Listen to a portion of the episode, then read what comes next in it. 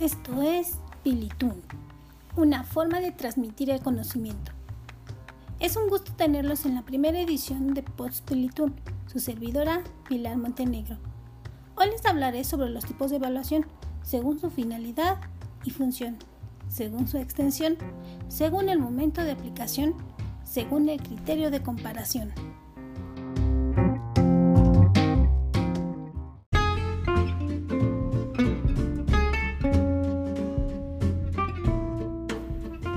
Comencemos.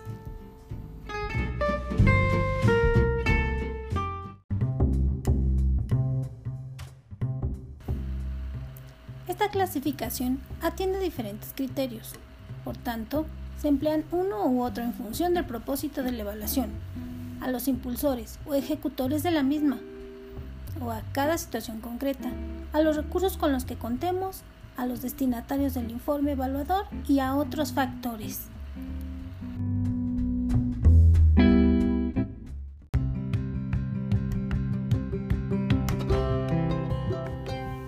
Según su finalidad y función, la función formativa es la evaluación que se utiliza preferentemente como estrategia de mejora y para ajustar sobre la marcha los procesos educativos de cara a conseguir las metas u objetivos previstos. La función sumativa suele aplicarse más en la evaluación de productos, es decir, de procesos terminados con realizaciones precisas y valorables. Según su extensión, encontramos la evaluación global. Esta se pretende abarcar todos los componentes o dimensiones del alumno, del centro educativo, del programa, etc. Se considera el objeto de la evaluación de un modo holístico, como una totalidad interactuante, en la que cualquier modificación en uno de sus componentes o dimensiones tiene consecuencias en el resto. También la evaluación parcial pretende el estudio o valoración de determinados componentes o dimensiones de un centro, de un programa educativo, de rendimiento de un alumno, etc. La evaluación interna es aquella que se lleva a cabo y promovida por los propios integrantes de un centro, un programa educativo, etc. Aquí encontramos lo que es la autoevaluación, que son los evaluadores que evalúan su propio trabajo, un alumno su rendimiento, un centro o programa su propio funcionamiento, etc. Los roles de evaluador y evaluado coinciden en la misma persona. En la siguiente, que es la heteroevaluación, evalúan una actividad, objeto o producto. Evaluadores distintos a las personas evaluadas, como son el consejo escolar al claustro de profesores, un profesor a sus alumnos, etc. Y tenemos otra más que es la coevaluación. Es aquella en la que unos sujetos o grupos se evalúan mutuamente, alumnos, profesores mutuamente, unos a otros, son equipos de docentes, el equipo directivo del consejo escolar y viceversa.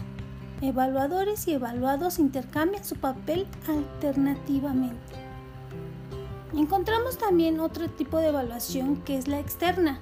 Esta se da cuando agentes no integrantes de un centro escolar o de un programa evalúan su funcionamiento. Suelen ser del caso de la evaluación de expertos. Estos evaluadores pueden ser inspectores de evaluación, mientras de la administración o investigadores, equipos de apoyo a la escuela, etc. Estos dos tipos de evaluación son muy necesarios y se complementan mutuamente. Según el momento de aplicación, empezamos con la evaluación inicial. Esta se realiza al comienzo del curso académico, de la implantación de un programa educativo, del funcionamiento de una institución escolar, etc.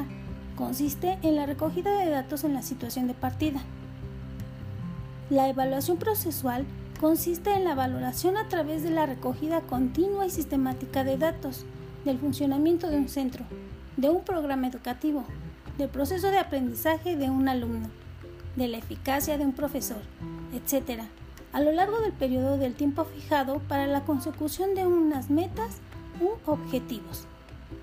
Y tenemos la evaluación final, Esta consiste en la recogida y valoración de unos datos al finalizar un periodo de tiempo previsto para la realización de un aprendizaje, un programa, un trabajo, un curso escolar, etc., o para la consecución de sus objetivos.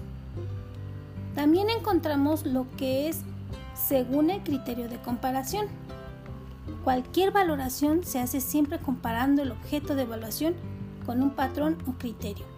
En este sentido, se pueden distinguir dos situaciones distintas. Primera, en caso de que la referencia sea el propio sujeto, sus capacidades e intereses, las metas que se habían propuesto alcanzar, considerando el tiempo y el esfuerzo invertidos por el sujeto, y teniendo en cuenta sus aprendizajes previos. Segundo, en el caso de que las referencias no sean del propio sujeto o centro, programa, etc., lo que se conoce como heteroreferencia, nos encontramos con dos posibilidades, que son referencia o evaluación criterial. Esta es aquella en la que se comparan los resultados de un proceso educativo cualquiera con los objetivos previamente fijados o bien con unos patrones de realización, con un conjunto de situaciones deseables y previamente establecidos. Y encontramos la referencia o evaluación normativa. Esta es el referente de comparación, es el nivel general de un grupo normativo y determinado. Otros alumnos, centros, programas o profesores.